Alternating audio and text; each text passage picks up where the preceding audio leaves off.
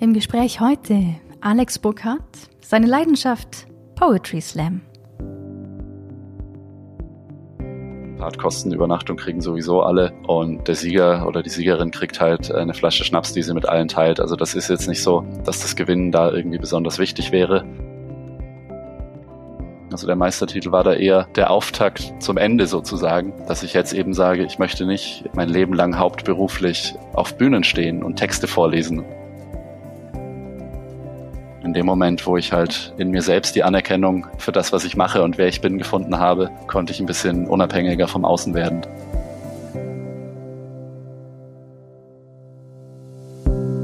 Der Allgäu Podcast mit Erika Oligunde Dirr.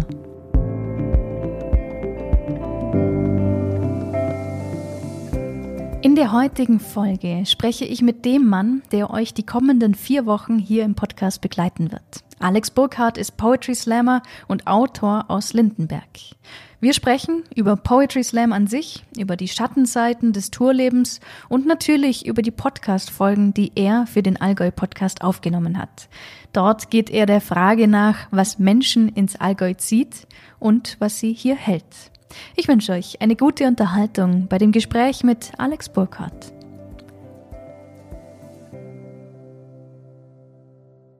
Alex, herzlich willkommen im Podcast. Vielen Dank, hallo.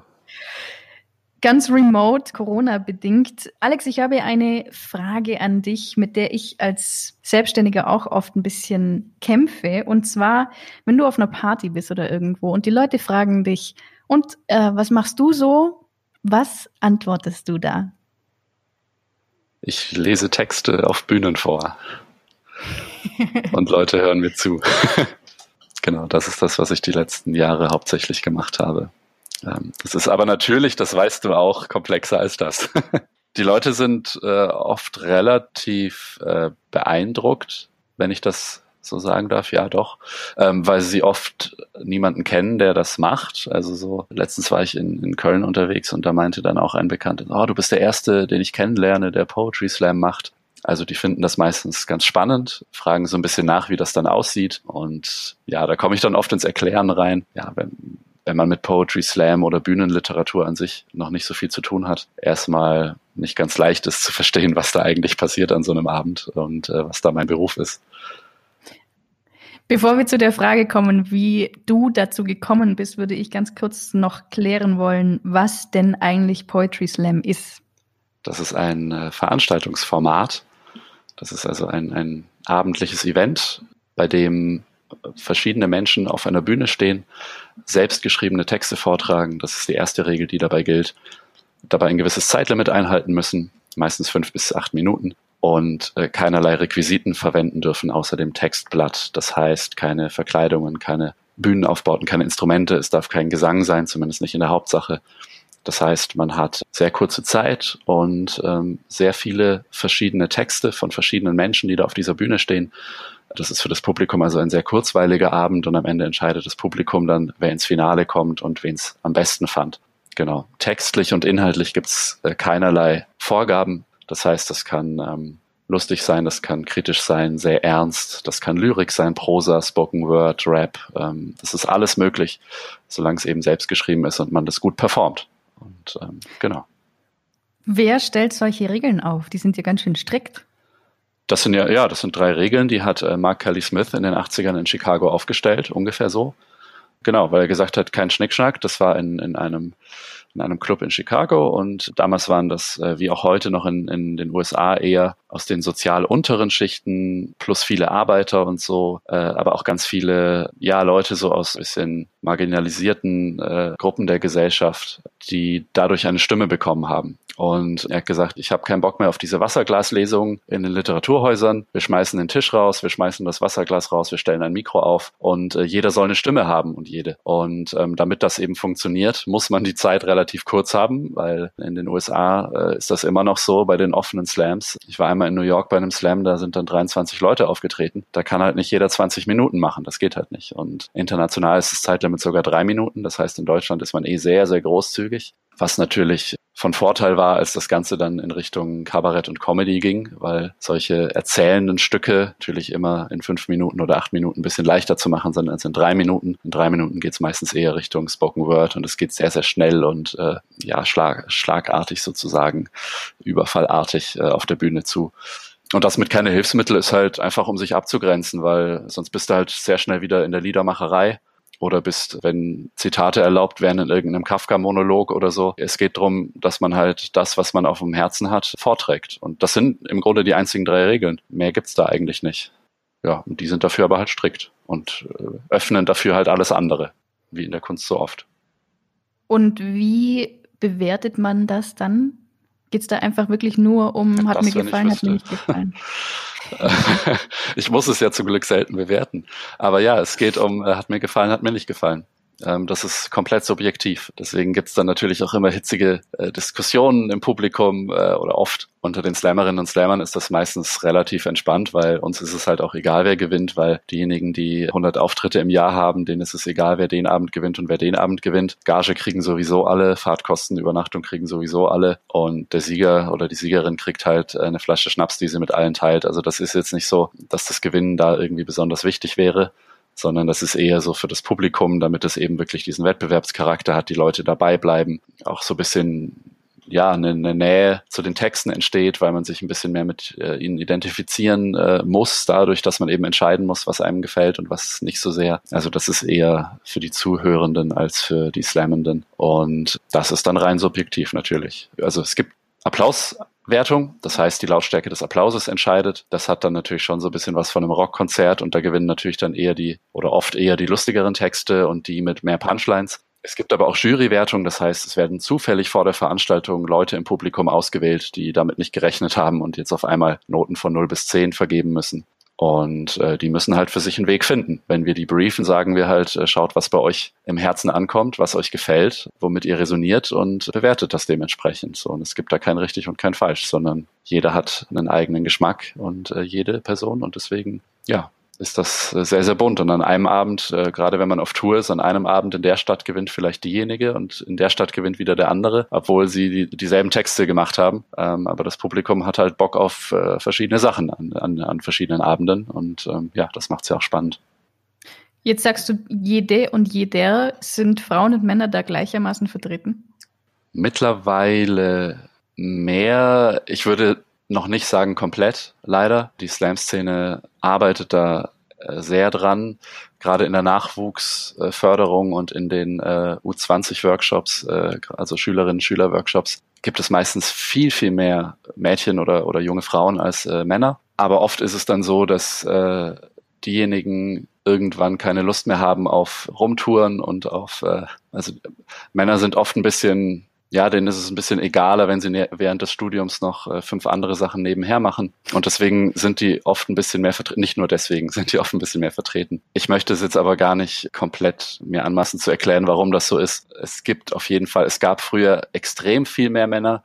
Mittlerweile hat sich das zum Glück ein bisschen angeglichen. Es gibt aber auch weiterhin äh, auf der Tour deutlich mehr Männer. Wir hoffen alle, dass das sich irgendwie langsam ändert und äh, dass das mal ein bisschen, ein bisschen äh, ausgeglichener ist. Aber wir können ja auch die Leute nicht zwingen, auf die Bühne zu gehen und andere Baseballspieler von der Bühne prügeln. Das ist einfach so ein Ding von, wer will's machen und wer macht's. Und äh, man kann da immer wieder darauf hinweisen und ähm, man kann da in der Szene aktiv sein. Ich glaube, das ist die Slam-Szene und ja, alles weitere äh, muss man eben gucken, wie sich das dann ergibt, wie die Ergebnisse sind. Ist dir ein Auftritt schon mal richtig schief gegangen? Hm, ich kann mich nicht komplett dran erinnern, aber ich im Nachhinein halt, also währenddessen habe ich das vielleicht noch gar nicht so erlebt, aber im Nachhinein habe ich schon ein, zweimal gedacht, so, boah, was hast du denn da gemacht? es ist jetzt noch nicht so, dass ich mal einen Text so vergessen hätte, dass ich den Auftritt hätte abbrechen müssen oder dass ich auf der Bühne was gemacht habe, wo dann Leute komplett geschwiegen haben oder nur einen kompletten Höflichkeitsapplaus. Also es passiert immer mal wieder, dass Leute einfach keinen Bock haben auf das, was ich mache. So, das ist halt so. Aber es gibt normalerweise immer welche, die das schon haben, so und dann durchmischt sich das ganz gut, dass jetzt so ein Publikum komplett gesagt hat, hey, äh, du kannst mich mal. Ist so, glaube ich, noch nicht. Man ist ja immer zum Glück äh, mit Kolleginnen und Kollegen unterwegs, die man dort trifft. Äh, es werden ja immer verschiedene Menschen eingeladen von den Veranstaltenden. Das heißt, man kennt immer irgendwen und hat dann immer irgendwen zum mal Dampf ablassen unterstützen oder auch sich gegenseitig supporten oder Feedback geben oder so. Ja, dadurch, dass halt, ich meine damals noch mehr, aber dadurch, dass der Auftritt selbst eigentlich nebensächlich ist für uns und das, was hinter der Bühne passiert, eigentlich viel, viel wichtiger ist und da einfach Freundschaften entstehen und, und einfach eine, ja, sehr, sehr lebendige Community entsteht, ja, ist das schon okay, wenn mal ein Auftritt nicht so läuft, weil dann trinkst du danach irgendwie ein Getränk. Ich will jetzt nicht Bier sagen, weil äh, ich weiß nicht, wer alles zuhört und ich will das nicht promoten und trinke selber auch gar nicht so viel Bier sehr schöner Nebensatz jetzt, ähm, trinkst halt irgendwas mit deinen Kolleginnen und Kollegen und äh, hängst halt Backstage ab und so und äh, äh, keine Ahnung, das ist halt völlig egal, was dann in den fünf Minuten auf der Bühne passiert. So klar haben wir Bock drauf, deswegen machen wir das ja auch, aber wenn da mal was nicht funktioniert, äh, äh, dafür haben wir genug Auftritte und dafür machen das die meisten in meinem Umkreis lange genug, dass das äh, egal ist. Okay. Äh, jetzt hast du die Meisterschaft schon angesprochen. Du hast ja auch den Meistertitel, wenn ich das richtig recherchiert habe. Äh, der bayerische Poetry Slam Meister bist du und dann noch der Meister im deutschsprachigen Poetry Slam. Habe ich das richtig genau. aufgeschrieben?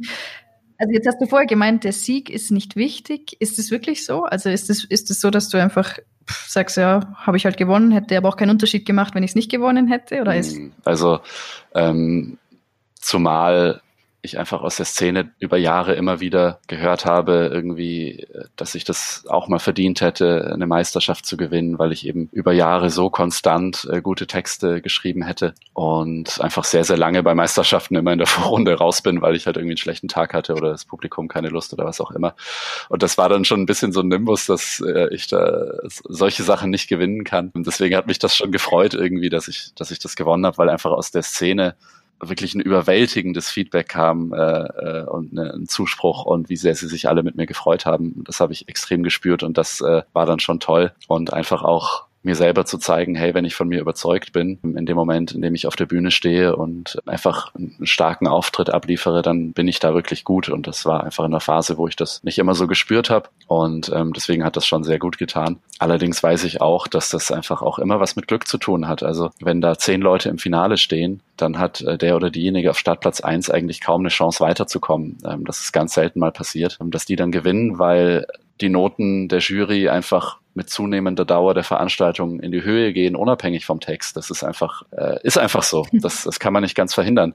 Äh, man versucht das schon immer zu briefen und bisschen so erinnert euch immer an die ersten, die aufgetreten sind, aber so funktioniert das menschliche Hirn nicht. Das bewertet einfach, was gerade passiert. Und wenn die Stimmung im Saal irgendwie äh, natürlich mit zunehmendem, mit zunehmender Dauer der Veranstaltung aufgeheizter wird, dann werden halt auch die Noten höher. Und ich hatte halt den letzten Startplatz in der Meisterschaft und im, im Stechen wieder den letzten Startplatz. Und wenn du dann halt einen guten Text raushaust, dann explodiert halt auch der Saal. Und das passiert halt an Startplatz zwei noch nicht ganz so. Und deswegen das war auch die letzten Jahre davor eben bei mir immer so, dass ich halt auch blöde Startplätze hatte und so und mit guten Texten dann ausgeschieden bin. Und jetzt bin ich mit, wie ich finde, nicht meinen absolut besten Texten dann damals Meister geworden. Also es war halt so, man, man kann das einfach nicht beeinflussen. Und deswegen habe ich das dann schon auch relativ locker gesehen. Also ich hatte mich in diesem Jahr überhaupt nicht mehr für die Meisterschaften äh, qualifiziert eigentlich, weil ich da auch keinen Wert drauf gelegt habe, weil ich einfach schon so oft dabei war und gedacht habe, äh, ich gebe den Startplatz jetzt einfach mal ab, ich bemühe mich da nicht groß drum. Habe dann aber eben die bayerischen Meisterschaften gewonnen und die bayerischen Meisterschaften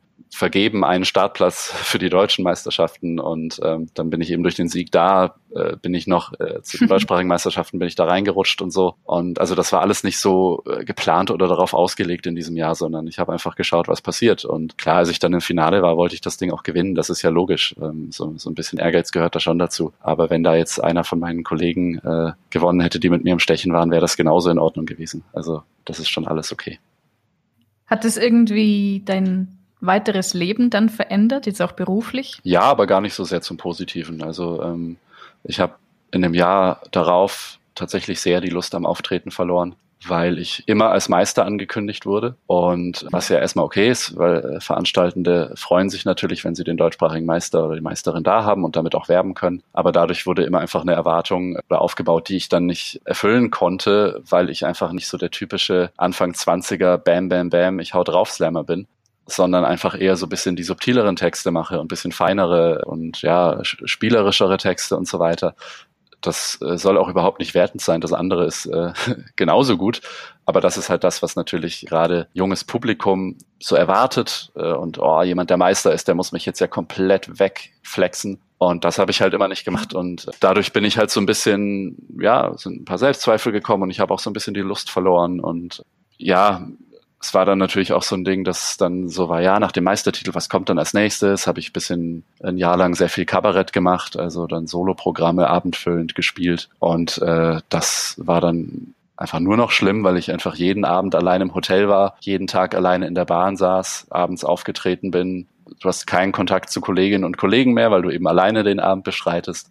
Du hast überhaupt keine Erdung mehr, weil du jeden Abend woanders bist. Und ähm, ja, das, das war nicht das, was ich gehofft hatte, äh, wie es weitergeht ähm, ohne dass ich mir was anderes mhm. äh, ausgemalt hätte, sondern ich wollte das schon auch zu dem Zeitpunkt, habe aber gemerkt, hey, das ist so insgesamt nicht das, was mich glücklich macht. Und ähm, also der Meistertitel war da eher der Auftakt zum Ende sozusagen, dass ich jetzt eben sage, ich möchte nicht mein Leben lang hauptberuflich auf Bühnen stehen und Texte vorlesen, um mal wieder zum Beginn des Podcasts zu kommen, sondern ich möchte vielleicht Leuten auch mal was anderes antworten und das Auftreten und Schreiben ist einfach ein Teil meines Lebens. Aber damit er mir wieder Spaß macht, darf es eben nicht der, der hauptsächliche Teil sein, weil äh, da mache ich mir selbst einfach zu viel Druck ähm, und äh, vergleiche mich zu sehr mit anderen, die das auch machen und aus mhm. welchen Gründen auch immer erfolgreicher sind und dann ähm, äh, geht der Spaß so ein bisschen flöten.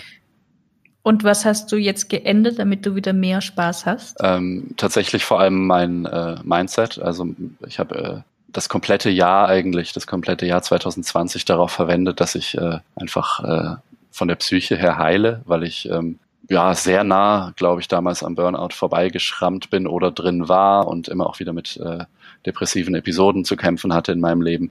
Und ich habe Ende letzten Jahres äh, gab es ein paar Sachen, wo ich dann gesagt habe, okay, nächstes Jahr, es kümmert mich einfach nichts in meinem Leben außer meine Gesundheit. Das hat sehr gut funktioniert und durch sehr viel Meditation und Coaching und auch eine äh, Therapie bin ich einfach für mich, konnte ich quasi diesen Zwang loslassen, das beruflich zu machen. Und das war eigentlich das Wichtigste.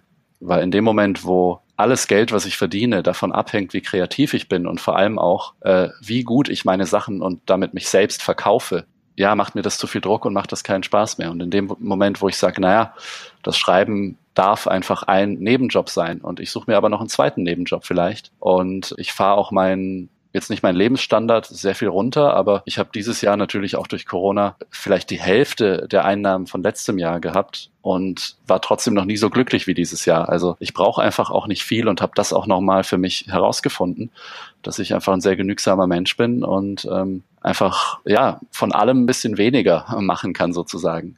Bisschen weniger arbeiten, weniger auftreten, bisschen weniger Geld ausgeben müssen äh, und einfach ja, mich da, mich wieder auf, auf, mehr auf Hobby-Ebene und vor allem auch für mich damit beschäftigen, dass ich schreibe und nicht für andere schreiben. Ja. Ist es ein übliches Phänomen der Burnout in der Szene oder kommt es, kommt es öfter vor? Naja, ich möchte jetzt äh, ungern beurteilen, wie andere sich äh, fühlen oder äh, psychologisch drauf sind. Also ich weiß von einem äh, Kollegen, bei dem das definitiv auch so war, dass, dass viele auftreten und die Situation zu extremen gesundheitlichen Problemen geführt haben. Ich höre auch immer wieder über Bekannte aus der Szene, ich bin ja jetzt nicht mehr ganz so aktiv gewesen die letzten äh, zwei, drei Jahre, dass es eben anderen auch so geht. Und ich bin mir relativ sicher, dass es vielen so geht, ohne äh, dass sie momentan das komplett greifen können. Und weil es halt läuft, wird es weiter laufen gelassen. So habe ich das ja auch jahrelang gemacht, dass ich gesagt habe, ja, es funktioniert, dass ich mit Auftreten mein Geld verdiene, ja, dann mache ich das doch weiterhin. Das ist doch toll. Also bevor ich im Büro sitze, bla bla.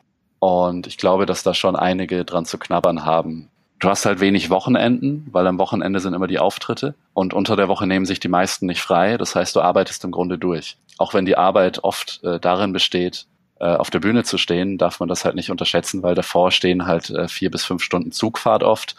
Dann bist du immer in einem anderen Hotel, äh, kannst also überhaupt nicht, hast überhaupt keinen Rückzugsort für dich, keinen persönlichen Ort. Der Auftritt macht extrem Adrenalin, von dem du auch erstmal wieder runterkommen musst.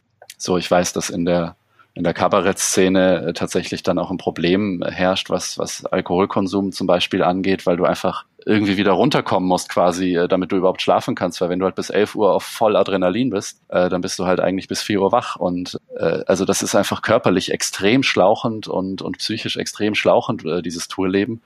Auch wenn es natürlich äh, auch super schöne äh, Aspekte hat. Aber ich glaube, diese Seite, ja, sehen einfach viele nicht so. Ja, ich glaube schon, dass da bei, bei einigen ein bisschen was äh, lauert. Und ich wünsche natürlich allen, dass sie das äh, gut hinkriegen und nicht alle haben die Geschichte und die Verfassung, die ich hatte und habe. Deswegen möchte ich da nicht von mir, äh, mir auf alle schließen. Aber mhm. ja, es ist nicht zu unterschätzen, sagen wir es so.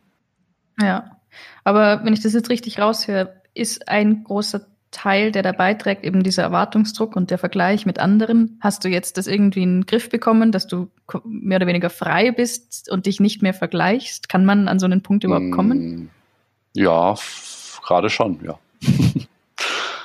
ja, ich äh, mag gerade das, was ich schreibe. Also ich habe im November, äh, im Oktober habe ich jeden Tag ein Gedicht geschrieben äh, für ein, ein Projekt äh, mit einer Freundin und ähm, äh, mache das ja gerade, äh, du hast dich ja auf meiner Homepage vorbereitet, äh, gerade als Adventskalender, dass ich jeden Tag ein Gedicht äh, veröffentliche und äh, da ist es mir eigentlich, also ich freue mich, wenn Leute das gut finden, aber ich, ich mag das gerade ganz gerne und auch das äh, Romanprojekt, das gerade ansteht, äh, das, das schreibe ich für mich. Ich habe das äh, oft genug versucht, mich zu fragen, ja, was, was lesen denn die Leute, was mag, was möchte denn der Markt, was kommt denn gut an? Ja, schreibst du bestimmt einen Krimi, total geil. So, das möchte ich aber nicht. Und äh, wenn ich das Buch geschrieben habe oder wenn ich vorangekommen bin, dann wird man sehen, ob das jemanden interessiert. Und natürlich schreibe ich jetzt nicht äh, komplett außerhalb dieser Welt, das ist ja auch logisch. Und ich bin gerade bei der Bayerischen Akademie des Schreibens, wo dieses Romanprojekt jetzt ein Jahr lang begleitet wird. Da ist ein, ein Lektor dabei, eine äh, äh, Autorin und äh, neuen Kolleginnen und Kollegen, die auch gerade an einem Roman schreiben. Das heißt, wir haben da, sind da immer im Austausch, haben immer ein bisschen Feedback,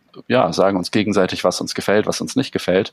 Aber wichtig ist halt, dass die, die letzte Entscheidung, wie ich einen Text schreibe, äh, bei mir liegt. Und das ist halt, äh, glaube ich, gerade Teil dieses, äh, dass ich mich befreit habe davon, dass das mein Hauptjob sein muss.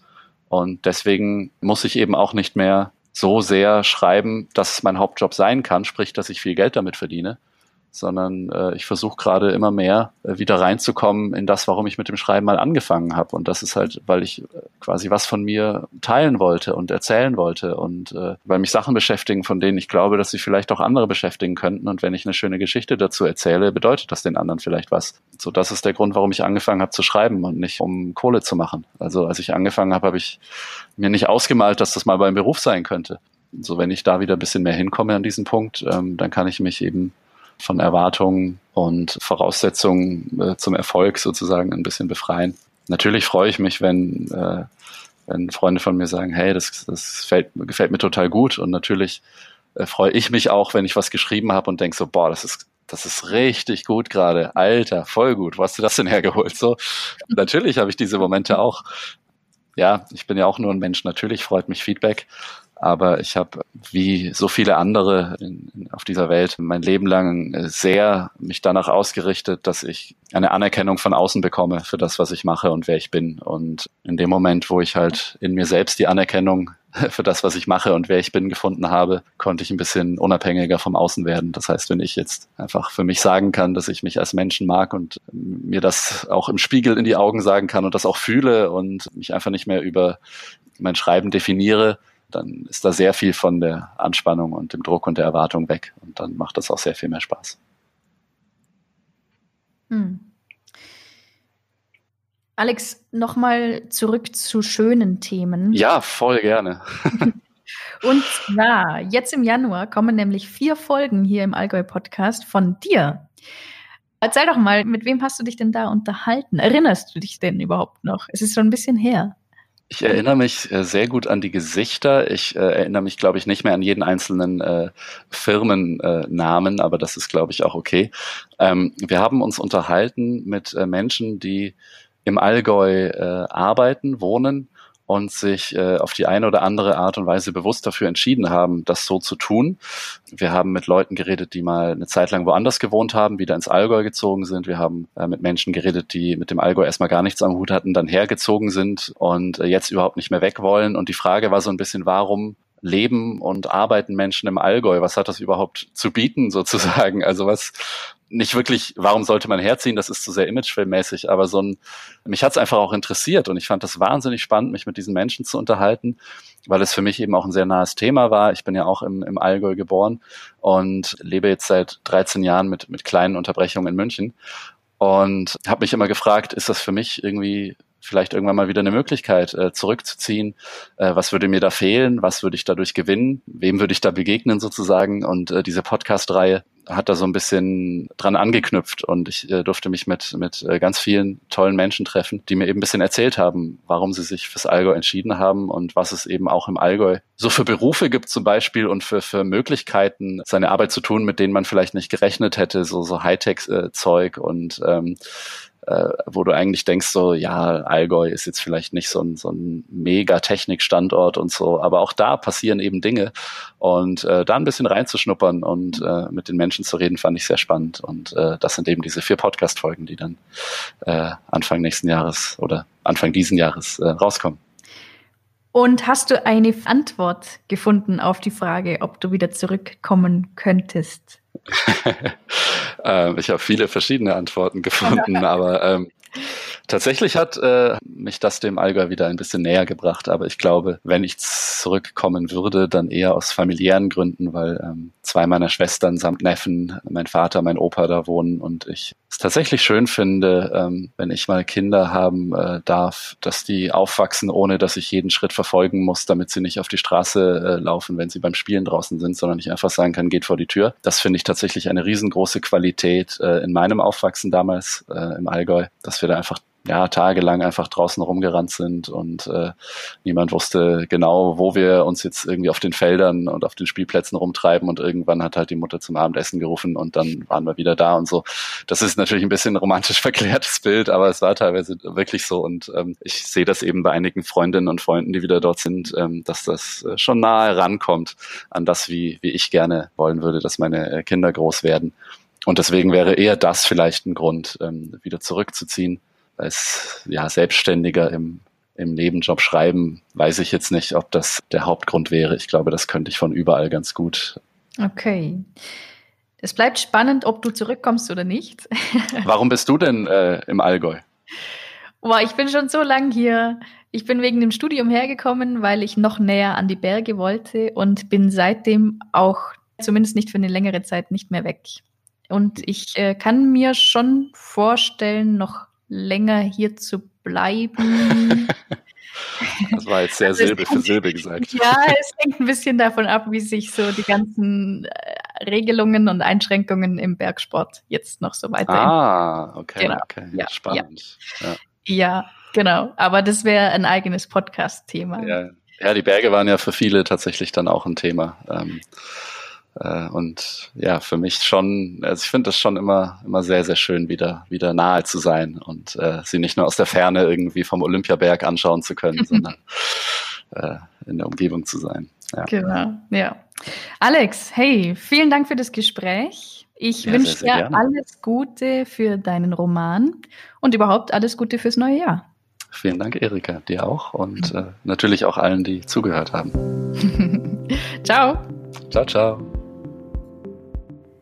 Mehr Informationen zu Alex Burkhardt gibt es unter alexburkhardt.de. Diesen Link und natürlich auch alle bisherigen Folgen finden sich unter podcast.allgäu.de. Jetzt wünsche ich euch erstmal viel Freude bei dem Takeover von Alex in den kommenden Wochen. Wir hören uns dann im Februar wieder und zwar mit einem Gespräch mit Yogalehrerin und Ex-Bundeswehrsoldatin Franziska Thurm.